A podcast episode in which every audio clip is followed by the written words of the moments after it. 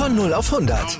Aral feiert 100 Jahre mit über 100.000 Gewinnen. Zum Beispiel ein Jahr frei tanken. Jetzt ein Dankeschön, rubbellos zu jedem Einkauf. Alle Infos auf aral.de. Aral, alles super. Anwurf.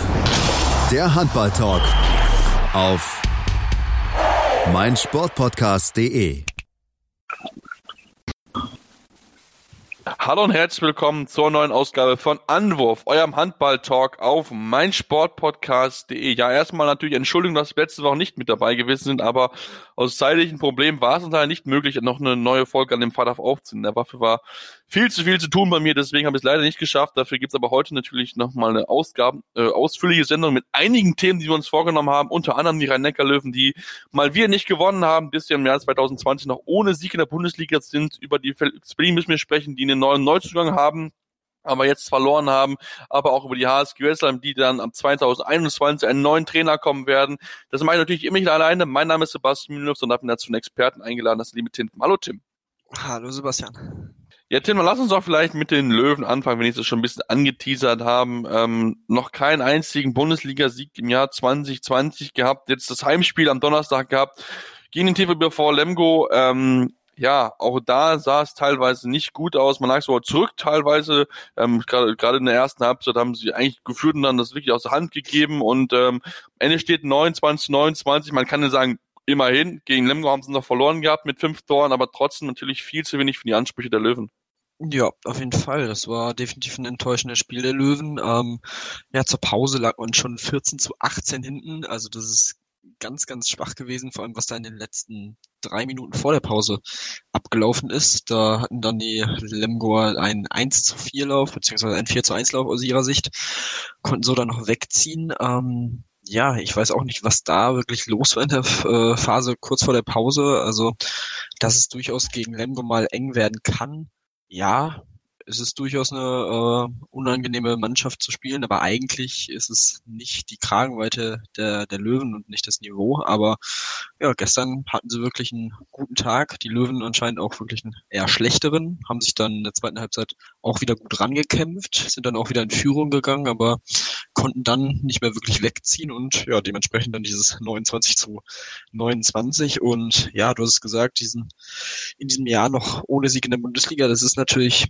echt schwach für die Löwen. So ist man jetzt auch langsam äh, in Richtung Europapokalplätze ein bisschen ins Hintertreffen geraten. Man ist nur noch Sechster mit 30 Punkten. Man hat schon drei Punkte auf den fünften Rückstand auf Magdeburg und schon vier Punkte auf den vierten. Also das ist schon, das ist schon ein gutes Stück. Und ja, über die Meisterschaft muss man dieses Jahr da auf gar keinen Fall mehr reden. Jetzt schon zehn Punkte Rückstand auf, äh, auf die Kieler. Also puh, das ist auf jeden Fall, ja, das ist auf jeden Fall ganz, ganz bitter für die Löwen. Ganz enttäuschende Saison bisher, muss man schon so sagen. Ähm, ist jetzt die Frage, woran, woran liegt's?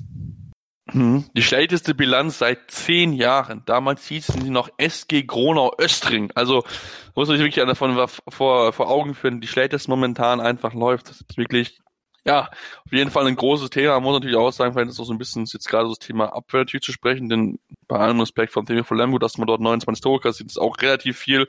Dann 33 gegen Melden, was auch nicht wenig ist, 27 in Wetzlar kann man immer mal kassieren, aber trotzdem, ähm, da muss man eigentlich einen guten Torhüter, den man hatte, auf jeden Fall nutzen. Das ist mir auch, auch aufgefallen jetzt gestern, dass man sehr, sehr viele technische Fehler hat. Also einfache Ballverlust des Stils, die man dem Gegner erlaubt. Ähm, sind es Unkonzentriertheiten? Ist es fehlende Körpersprache? Wie, wie kannst du dir sowas erklären, dass eigentlich so eine Top-Mannschaft mit so vielen starken Spielern sich so einfache Fehler im Angriff erlaubt?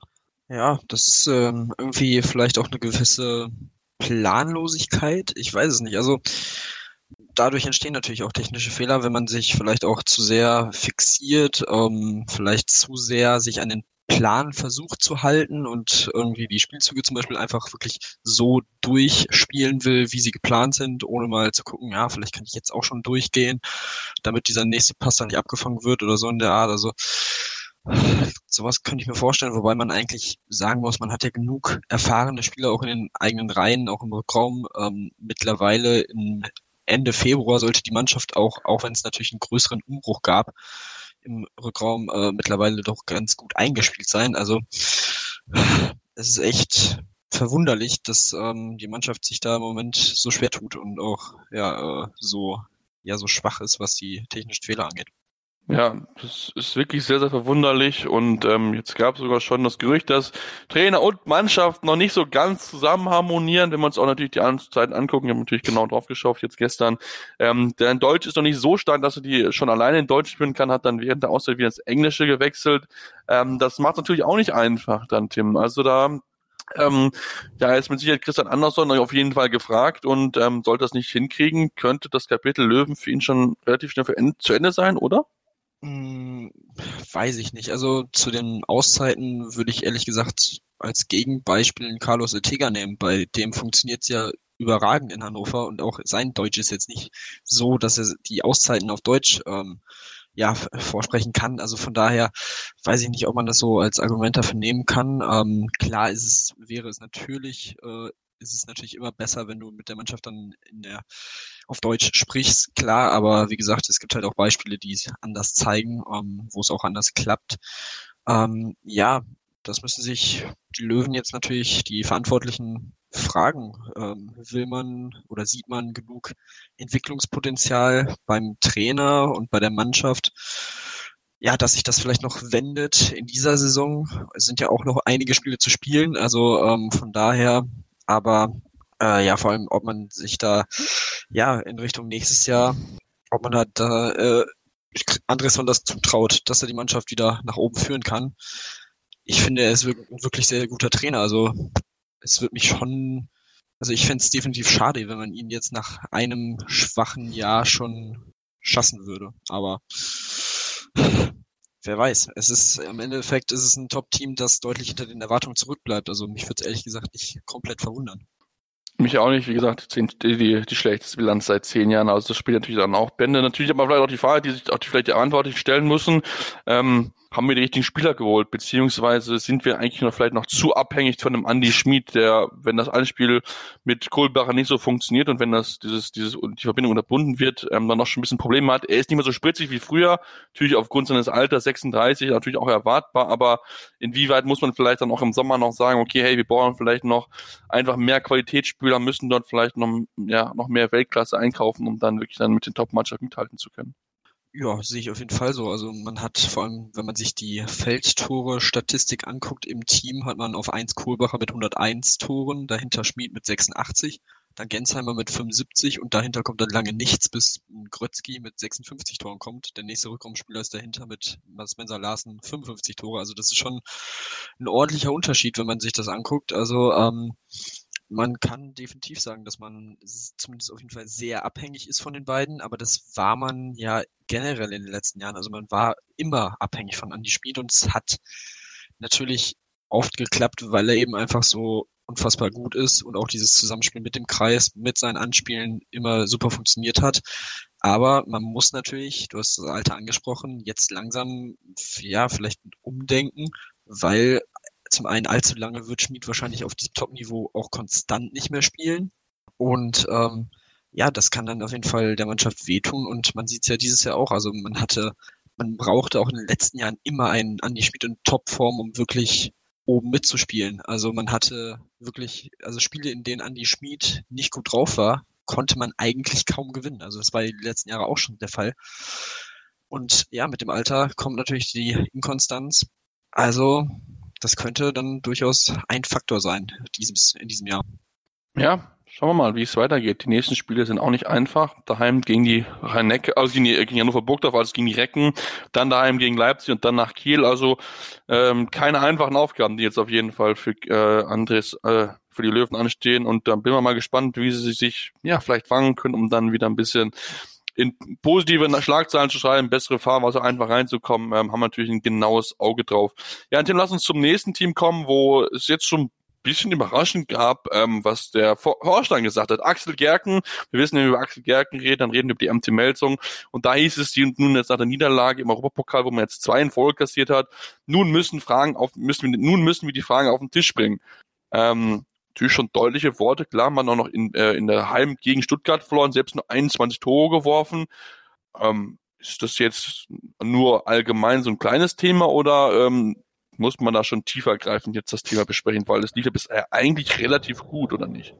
Mm, ja, definitiv. definitiv. Also ähm, man hat natürlich auch in diesem Jahr wieder äh, ja, ich weiß nicht, enttäuschend weiß ich nicht, ob es wirklich enttäuschend ist. Man muss natürlich auch hier sehen, man hat wieder eingekauft im Sommer, man hat wieder ein paar, vor allem auch auf wichtigen Positionen, neue Spieler dazugekommen.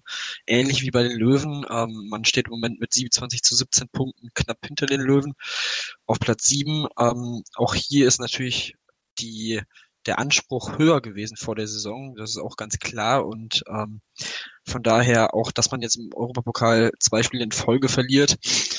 Ah, es ist durchaus bitter gewesen. Ich sag mal so, gegen Benfica kann man verlieren. Definitiv. Es ist wirklich eine gute Mannschaft. Und auch Beringbro ist ja wirklich ein durchaus ein Top-Team in Dänemark. Ähm, von daher würde ich schon sagen, man muss vielleicht jetzt mal noch ein bisschen abwarten die nächsten Wochen äh, was passiert, vor allem was dann in den äh, drei Rückspielen im Europapokal passiert. Ähm, man kann sich ja immer noch definitiv fangen. Also das ist ja, so ist es ja nicht, dass ja jetzt schon alles vorbei wäre. Ähm, von daher, weil man auch gegen in Beringbro muss man ja auch dazu sagen, es waren beides Auswärtsspiele in der, äh, im EHF-Pokal, die man jetzt verloren hat, dass man da wirklich auch gut mitgehalten hat und knapp verloren hat mit drei und vier Toren. Also ja, von daher, ich würde da ehrlich gesagt ähm, Axel Gerken so ein bisschen raten, einfach nur ein bisschen Ruhe jetzt reinzubringen. Also sowas bringt halt keine Ruhe, äh, wenn man sich so äußert, äh, sowohl für den Trainer als auch die Mannschaft.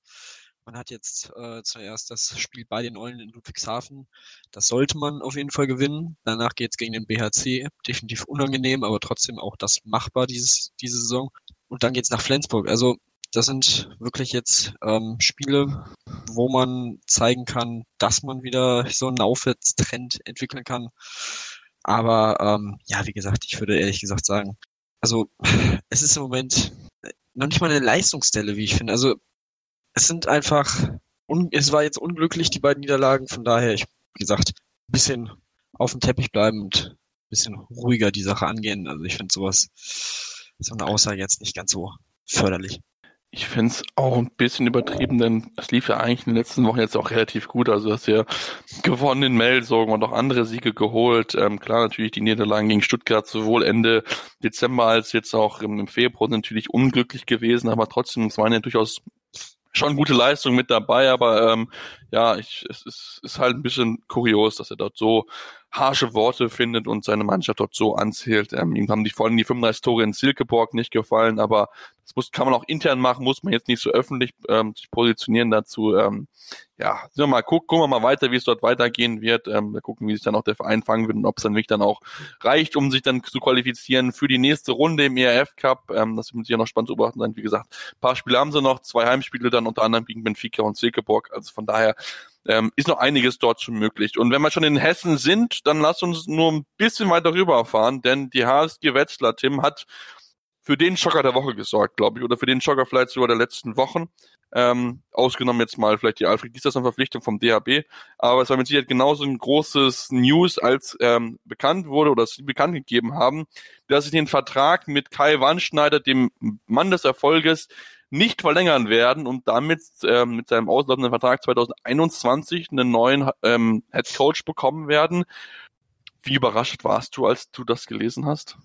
Ja, schon ziemlich überrascht. Also ähm, wenn man sich anguckt, was Kai Wandschneider da in den letzten Jahren aufgebaut hat, also nachdem er sie ja im März 2012 wirklich in größter Abstiegsnot übernommen hat, zum Klassenerhalt geführt hat und ja, dann sukzessive nach oben und ins gesicherte Mittelfeld auch geführt hat, ähm, ja, war ich definitiv sehr überrascht. Ähm, vor allem, wo man auch gesagt hat, man hat weder irgendwie schon Leute im Blick, die ihn dann ähm, ihm nachfolgen könnten, noch hat man bisher irgendwelche Gespräche geführt.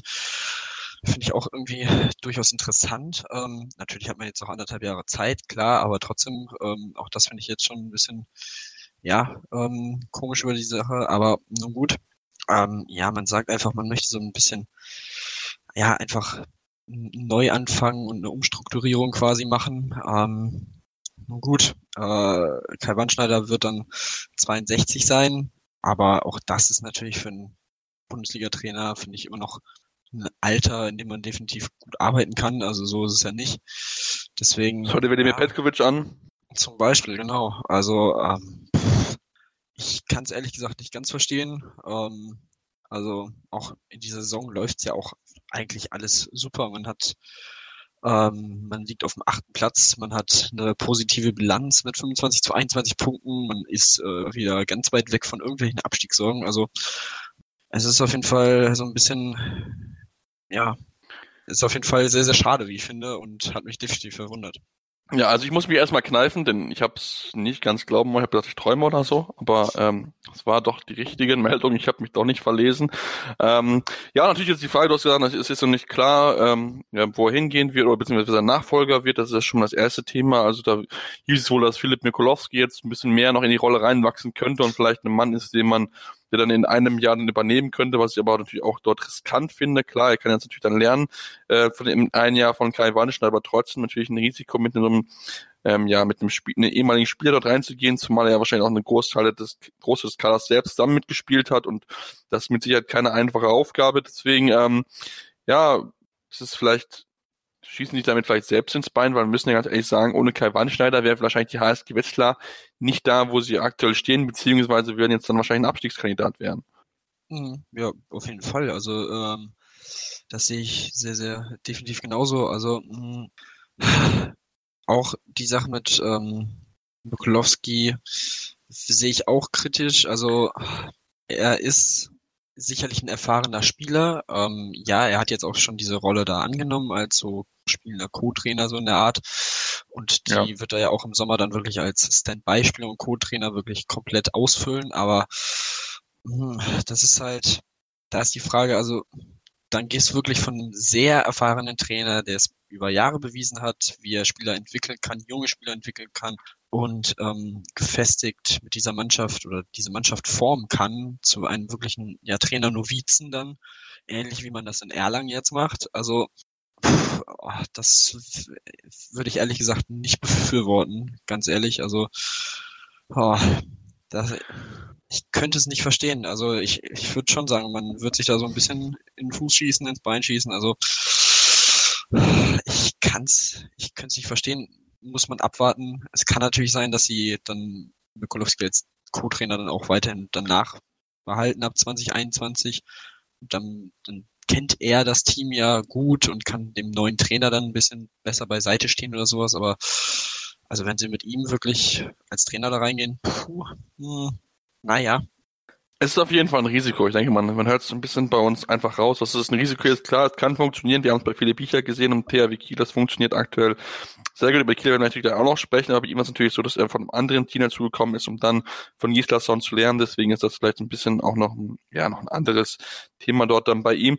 Lass uns vielleicht mit Kai Wandschneider beschäftigen, so als Abschied. Ähm, was denkst du, ähm, wird er weitermachen, beziehungsweise welches Team sollte sich mit ihm beschäftigen? Denn ich denke, alles unterhalb von Wetzlar sollte auf jeden Fall interessiert sein.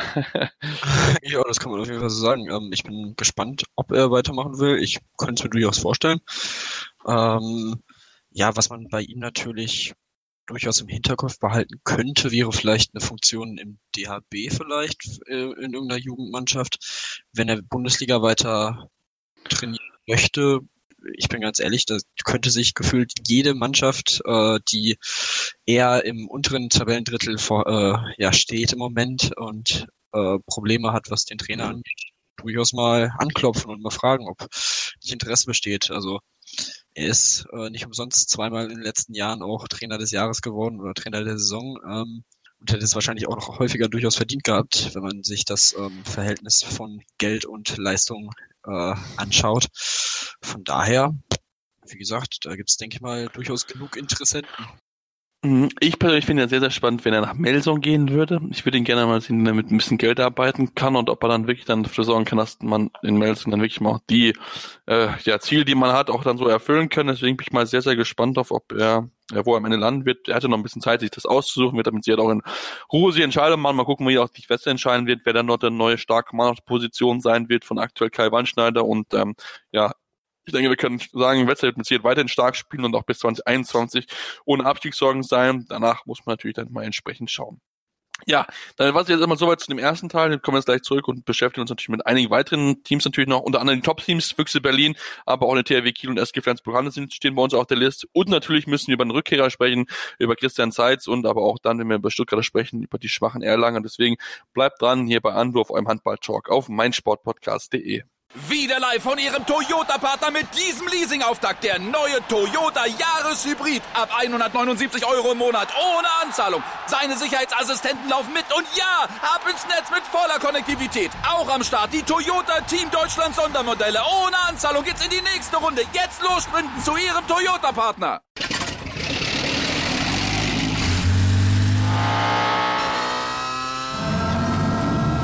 Von 0 auf 100. Aral feiert 100 Jahre mit über 100.000 Gewinnen. Zum Beispiel ein Jahr frei tanken. Jetzt ein Dankeschön, rubbellos zu jedem Einkauf. Alle Infos auf aral.de. Aral, alles super.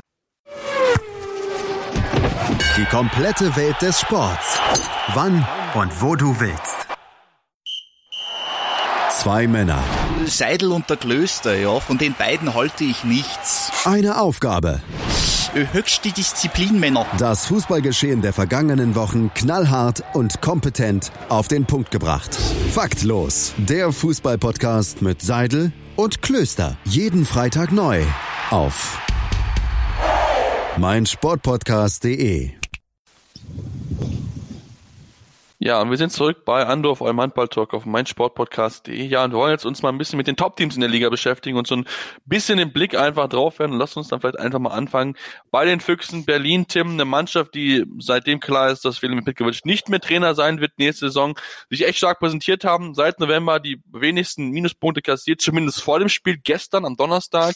Denn dort gab es eine überraschende Niederlage mit 30 zu 25 gegen die Mindener und ähm, ja, jetzt schon die Frage, ähm, wie kann man sich wieder solch eine unnötige Niederlage, möchte ich es mal bezeichnen, zu erlauben, denn es sah eigentlich sehr, sehr gut aus, aber ähm, ja, steht man wieder da und äh, fragt sich, wie man ja sich gegen so einen schwachen Gegner in Anführungsstrichen ähm, die Punkte ab, hat abnehmen lassen können. Ja, das ist definitiv die Frage, die nach diesem Spiel bleibt. Ähm, es ist so ein bisschen symptomatisch für die Berliner irgendwie in dieser Saison. Ähm, man spielt gegen die Top-Teams teilweise überragend. Jetzt äh, entwickelt sich zum Beispiel so ein Team wie Minden zu einem absoluten Angstgegner. Das Hinspiel hatte man ja auch schon verloren mit vier Toren damals. Also ja, das war auf jeden Fall definitiv überraschend. Wobei man natürlich hier wieder sagen muss, Malte Semisch äh, kann anscheinend gegen seinen Ex-Turm überragend, genau. einfach, einfach nur überragend halten. Schon wieder 15 Paraden, 38 Prozent. Es ist echt unfassbar, was der in dieser Saison gegen die Füchse abliefert. Ähm, also das ist auf jeden Fall definitiv der Matchmänner gewesen. Im Hinspiel ja auch schon 12 Paraden, 35 Prozent, also jetzt sogar noch einen Tick besser.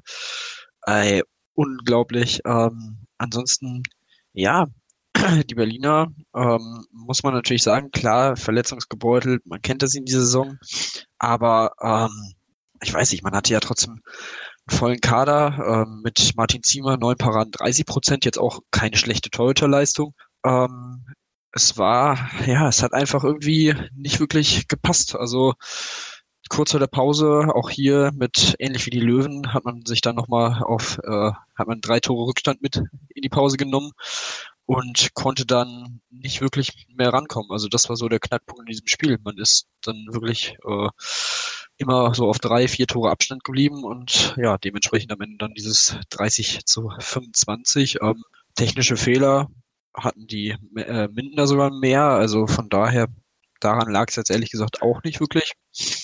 Ja, irgendwie komisch.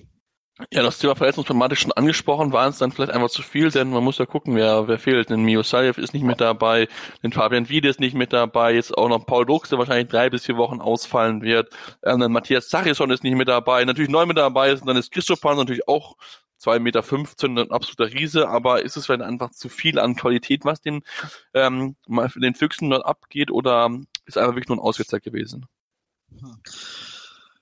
Ist natürlich schwierig, aber ähm, ich bin ganz ehrlich, die, auch die Mannschaft, die gestern gespielt hat, sollte eigentlich imstande sein, in Minden zu gewinnen. Also vor allem Lübeck viel mehr. Ja, das stimmt natürlich. Beide gehen in Minden natürlich. Ähm, aber ja, irgendwie keine Ahnung, das war also man hat ja immer noch wirklich gute Spieler dabei. Das ist ja nicht so ein Jakob Holm hat in dieser Saison wirklich schon gute, sehr gute Leistungen gezeigt. Jetzt gestern drei von fünf ist okay. Was natürlich bei den Füchsen immer auffällt, ähm, in dieser Saison vor allem, dass man sehr abhängig von einem Hans Lindberg ist, der dann gestern nur, in Anführungsstrichen, nur vier von fünf äh, Toren wirft ähm, und trifft. Von daher, ja, das ist so ein bisschen, ansonsten Koppel ja mit einem schwachen Spiel 0 von 2. Auch Christopans 4 von 9 ist sicherlich ausbaufähig. Von daher, ähm, ja, ich weiß nicht, es hat, es hat gestern einfach mal nicht sollen sein.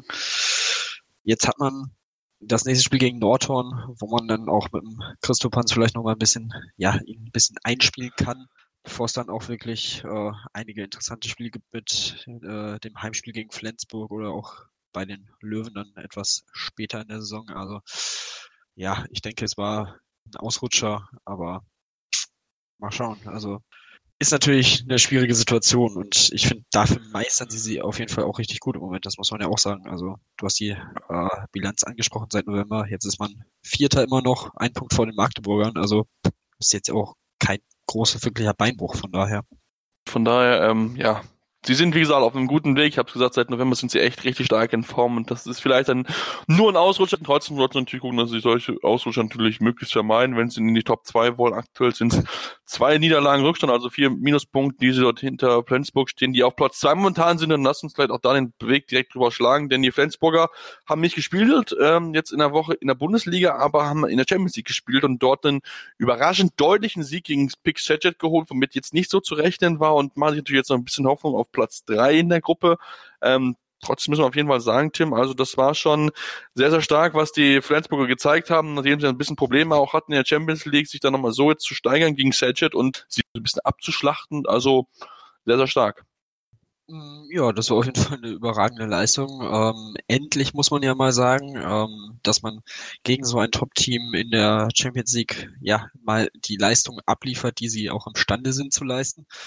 Am Ende deutliches 34 zu 26. Also das war wirklich von vorne bis hinten ein überragendes Spiel mit einem überragenden Benjamin Buric im Tor mal wieder. Ähm, ja, zur Pause bereits 17 zu 11 in Front. Also das war echt eine super starke Endphase in der ersten Hälfte vor allem, wo man dann gut weggezogen ist. Und da ist dann, ja, das Spiel auch komplett zu ihren Gunsten, haben sie sich das entschieden und ähm, dementsprechend am Ende acht Tore Vorsprung gegen Sergic, das muss man auch erstmal schaffen. Ähm, die waren ja vorher noch ähm, ja, nah dran an Barcelona, was Platz 1 angeht, die jetzt ähm, im nächsten Spiel definitiv wegziehen können äh, in Celje. Äh, wenn sie das gewinnen, haben sie vier Punkte Vorsprung, dann sind sie auch schon Gruppensieger. Also ähm, hat man quasi Barcelona jetzt noch eine kleine Vorlage gegeben. Ähm, ja, man hat jetzt den vierten Platz wieder von Aalborg eingenommen, die aber noch ein Spiel weniger haben. Ähm, die spielen jetzt in Zagreb am Wochenende. Ist natürlich ein unangenehmes Spiel, aber ich würde ehrlich gesagt davon ausgehen, dass Aalborg das gewinnen wird und äh, dementsprechend dann wieder vorbeiziehen wird. Aber ja, man wahrt die Chance auf Platz vier in der Gruppe definitiv. Und ähm, ja, es ist auf jeden Fall guter, guter Schritt gewesen. Ich denke mal auch wirklich gut fürs Selbstbewusstsein jetzt mal gewesen, ähm, dass man da ja endlich mal gezeigt hat, dass sie auch international wirklich gut mitspielen können. Ähm, das war ja in dieser Saison leider bisher nicht immer so. Nee, das war leider nicht immer so, ähm, haben dort einige unnötige Niederlagen kassiert, aber das hatten wir auch schon im letzten Jahr. Trotzdem, vielleicht gibt das jetzt nochmal so einen Schub, um dann in den nächsten Runden dann noch ähm, ja, weiterzukommen und dann vielleicht wirklich doch den Sprung nach Köln zu schaffen. Auf einem guten Weg dort ist der THW Kiel, denn der hat sich jetzt die Champions League, in ihrer Champions League Gruppe A, haben sie sich den Gruppensieg sichern können, zwei Spiele vor Schluss, also wirklich eine absolute starke Leistung. Von vorne bis hinten haben wirklich dann auch, ähm, ja, war das, glaube ich, mal wieder Katz und Maus gespielt und sie wirklich überragend geschlagen, auch in der Bundesliga wirklich in absoluter Topform. Jetzt zweimal mit zwölf Tonnen Unterschied gewonnen, sowohl in Baling, wo sie ja auch in den letzten Jahren durchaus Probleme hatten und daheim gegen den TVB Stuttgart auch keine Chance gelassen. Ähm, da muss man sagen, Tim, die sind momentan echt in einer richtig beeindruckenden Form und ähm, auch das erste Team in, aus Deutschland, was es geschafft hat, in diesem neuen Modus als Gruppensieger da rauszugehen. Also die Kieler muss man, glaube ich, noch für einige Titel die Saison auf der Rechnung haben. Ja, also das, was die im Moment abliefern, ist echt überragend. Also auch mit einem wirklich überragenden Niklas Landin im Tor äh, in Baling wieder mit 18 Paraden, 47 Prozent gehalten. Unfassbar die Quote. Ähm, Und dann braucht noch nicht mal ein Duvniak überragend treffen, drei von sechs am Ende ähm, und man gewinnt es trotzdem. Also keiner hatte mehr als fünf oder sechs Tore mit dem Harald Reinkind ähm, im Spiel gegen Barling. Es war sehr breit auch wieder besetzt, was die Torschützen angeht, was definitiv auch für die Mannschaft spricht, dass man jetzt auch noch ein bisschen ja die Kräfte verteilen konnte.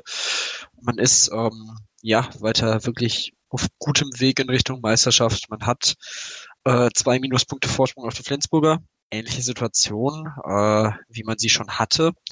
Aber ähm, ja, ein Ausrutscher, ein schlechteres Spiel kann immer passieren in der Bundesliga. Von daher, auch wenn es jetzt überragend aussieht, das kann natürlich auch ganz schnell in die, sich in die andere Richtung entwickeln. Aber ähm, ja, auch in der Champions League definitiv. Was für eine Leistung. Also ähm, das hätte ich ehrlich gesagt auch so deutlich nicht erwartet. Natürlich war da im Moment, oder Veszprem zum Beispiel, also die letzten beiden Siege gegen Wada und gegen Veszprem, das sind gute gute Gegner gewesen, auch wenn Wada natürlich so ein bisschen jetzt äh, ja einen Ausverkauf vor sich hat oder hinter sich hat vielmehr. Aber ja, gegen Veszprem, auch wenn es zu Hause war, muss man das auf jeden Fall auch erstmal dann so über die Bühne schaukeln und mit einem Tor gewinnen. Auch hier ähm, ja, muss man wirklich sagen, Niklas Eckberg am Ende acht Tore, gute, sehr gute Leistung, Pickeler sieben Tore, also wow. Jetzt äh, schon zwei Spieltage vor Schluss, sich da den Gruppensieg zu sichern, das Achtelfinale zu überspringen, also nochmal ein bisschen Kräfte zu sparen, das wird den Kielern, denke ich mal, auch auf jeden Fall sehr, sehr gut tun. Auf jeden Fall und das ähm, gibt natürlich dann auch viel Hoffnung, dass man dann wirklich mal wieder ein deutsches Team im Champions League Final vorhaben kann. Ist ja schon ein bisschen was her, dass das letzte Mal ein deutsches Team es dorthin geschafft hat. Und wenn man es mal gucken, in der Bundesliga, das Gute für sie ist natürlich, dass sie fast alle Top-Favoriten, also alle Favoriten noch oder starken Gegner noch daheim empfangen.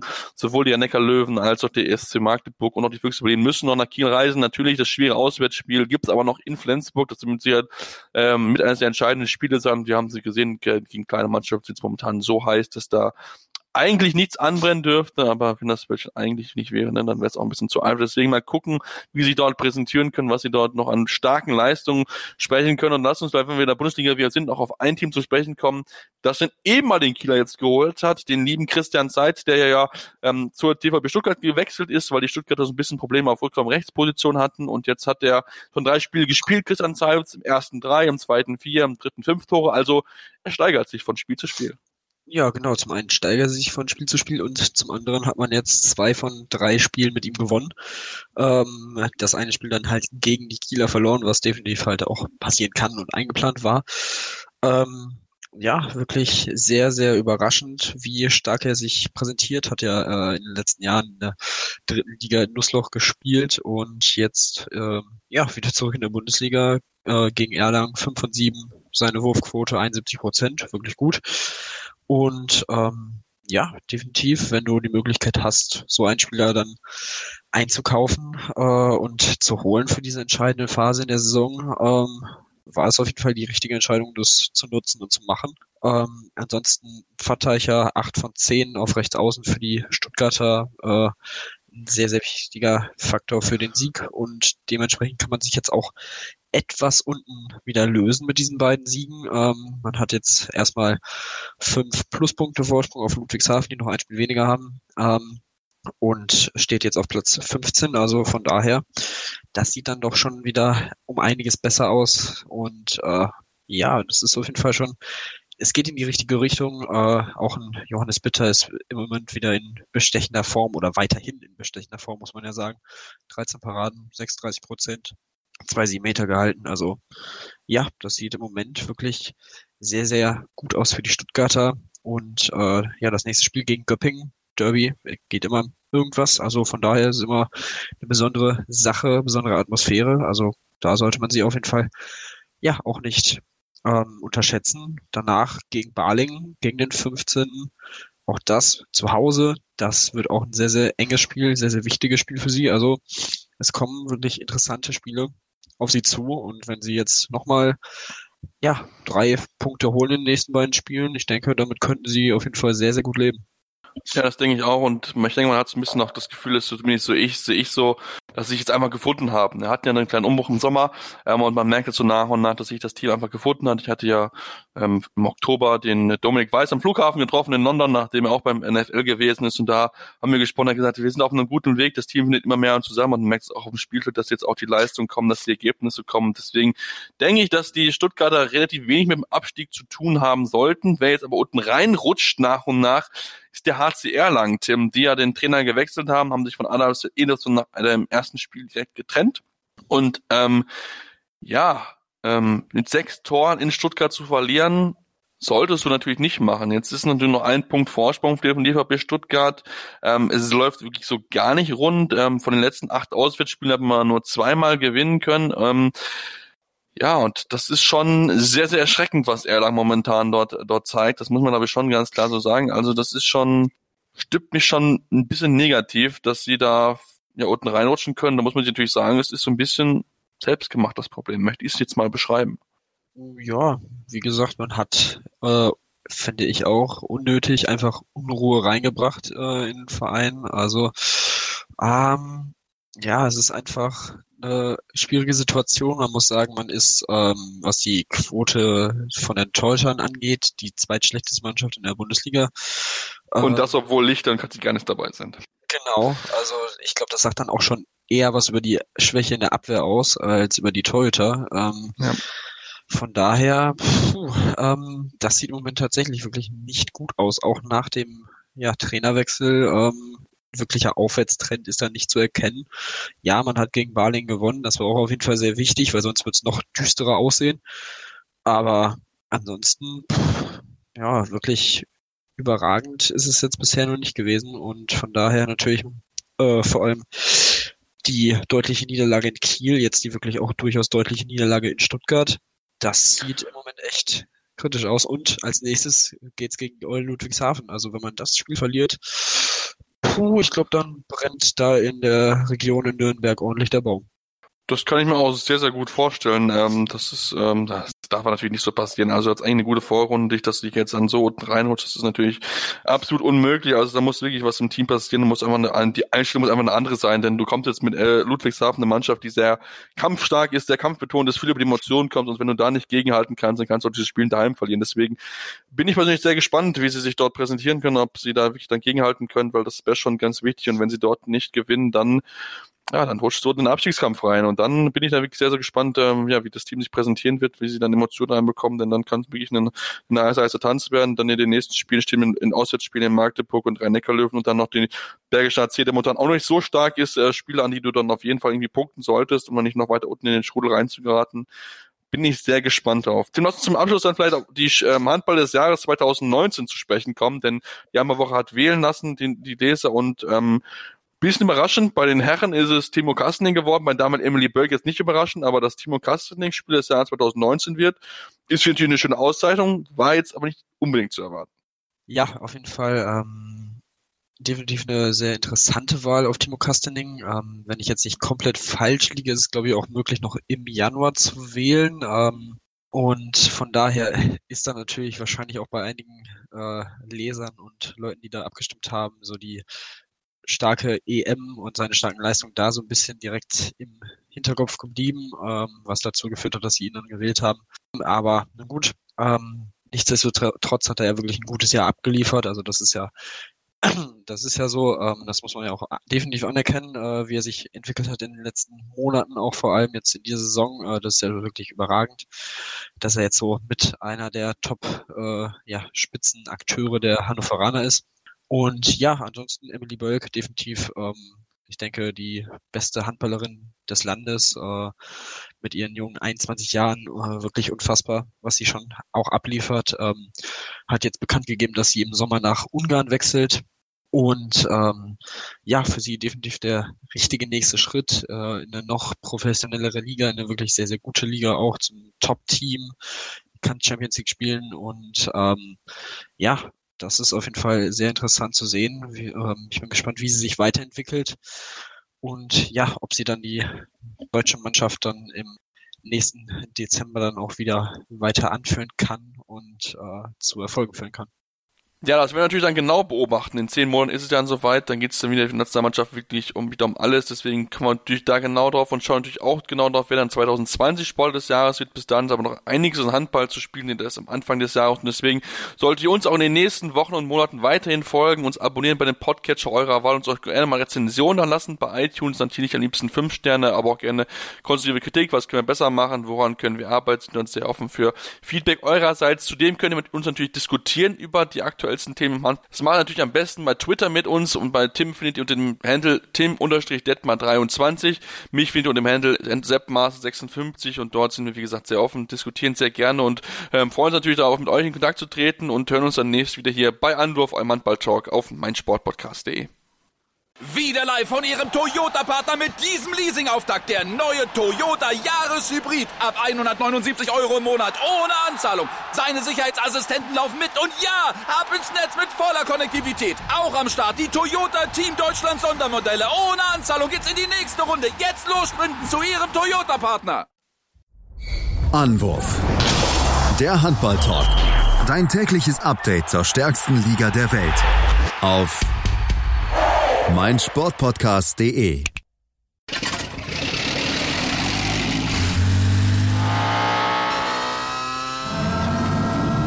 Von 0 auf 100. Aral feiert 100 Jahre mit über 100.000 Gewinnen. Zum Beispiel ein Jahr frei tanken. Jetzt ein Dankeschön, rubbellos zu jedem Einkauf. Alle Infos auf aral.de. Aral, alles super. Wie viele Kaffees waren es heute schon? Kaffee spielt im Leben vieler eine sehr große Rolle. Und das nicht nur zu Hause oder im Café, sondern auch am Arbeitsplatz. Dafür gibt es Lavazza Professional. Kaffee am Arbeitsplatz, der genauso lecker schmeckt wie in eurem Lieblingscafé. Die perfekte Kaffeelösung für jede Art von Unternehmen. Klein, mittel, groß. Ihr habt auf jeden Fall einen Kaffee, der schmeckt. Die richtige Motivation für eure Arbeitstage. Alle Infos zu Lavazza Professional findet ihr auf lavazza-pro.de mit allen Kaffeelösungen für euer Büro.